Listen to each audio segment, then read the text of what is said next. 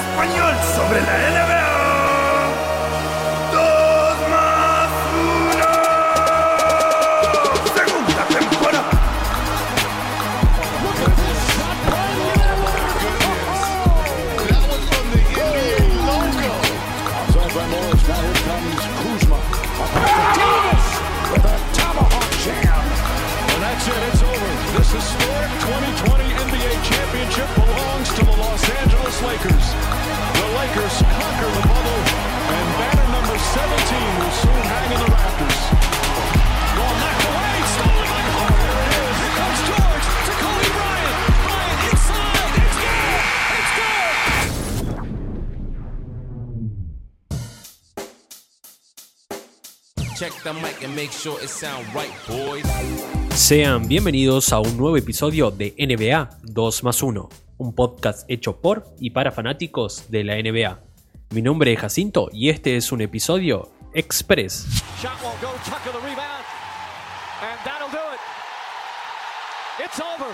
The Bucks have done it. The long wait has ended after a half century. The Milwaukee Bucks are NBA champions once again.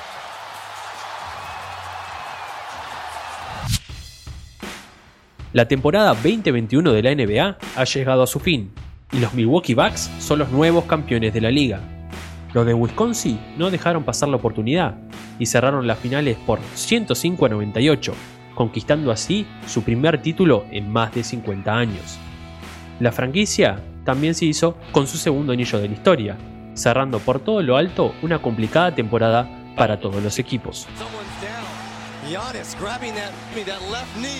El partido supuso la consagración no solo de los Bucks, sino también de Giannis Antetokounmpo, que con 50 puntos firmó una de las actuaciones más memorables de la historia de las finales. El griego sacó a relucir su versión más dominante en el partido más importante de su carrera, levantando de la lona al equipo cuando más lo necesitaba.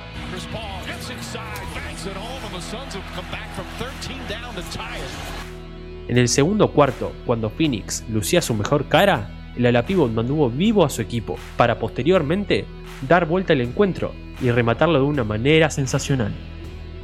Giannis no solo anotó con una enorme eficacia, 64% de tiro de campo, sino que como de costumbre fue fundamental en facetas como el rebote, con 14 capturas, o la defensa, con 5 tapones.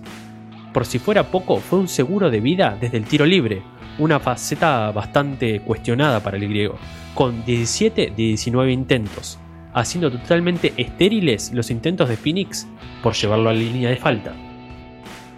Por todo esto, fue elegido como el MVP de las finales, por primera vez en su carrera.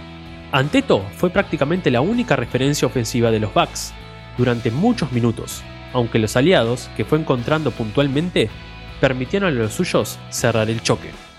Chris Middleton, con 17 tantos, fue el segundo en anotación y logró aparecer en el clutch a pesar de llegar una noche bastante discreta, mientras que Bobby Portis, con 16 puntos, fue fundamental partiendo desde el banquillo. Drew Holiday, por su parte, tuvo una noche negada en el tiro, pero sus 4 de 19 y sus 12 puntos no le impidieron ser uno de los mejores de la noche. El base firmó un auténtico recital defensivo en casi cada posesión, una actuación que sus cuatro robos no hacen justicia, ya que fue una pesadilla para cada jugador de los Suns que buscaba una canasta. Además, si bien no estuvo fino en el tiro, fue clave con 11 asistencias, conformándose como una pieza fundamental en la obtención del anillo. Los Suns, por otro lado, se encomendaron totalmente a Chris Paul, quien tiró de los suyos con 26 puntos, gracias a un buen tiro de media distancia. El base castigó en numerosas ocasiones a los Bucks tras bloqueo directo, aunque con el paso del tiempo Milwaukee le encontró el jeito y pudo cerrarle sus opciones. En general, la defensa de los locales fue creciendo en momentos decisivos, forzando a Monte Williams, por ejemplo, a encestar tiros muy complicados. David Booker, quien también se vio apresado por la defensa de Holiday y Tucker, se quedó solo en 19 puntos, mientras que Jay Crowder alcanzó solo 15, aunque erró muchísimos lanzamientos abiertos que los suyos generaron. En general, los de Arizona se fueron apagando a medida que lo hizo Chris Paul, y pese a que lograron mantenerse muy cerca del marcador, no se le dio la sensación de que podían remontar en los compases finales. Con todo esto dado, la temporada de Phoenix Suns ha sido grandiosa y marca el inicio de lo que puede ser una de las mejores franquicias. Los primeros playoffs de hombres como Booker, Ayton o Bridge invitan al optimismo con respecto al futuro de la franquicia, que a su vez, una vez superado este inevitable dolor de la derrota, deberá trabajar para volver a estar a disposición y pelear por un nuevo anillo, que hace tan solo un año nadie imaginaría que podrían haber luchado. Desde NBA 2 más 1 felicitamos a Milwaukee Bucks por la obtención del anillo y a Phoenix Suns por haber realizado una excelente campaña. También les agradecemos a ustedes por habernos acompañado a lo largo de toda esta temporada, por estar siempre ahí del otro lado.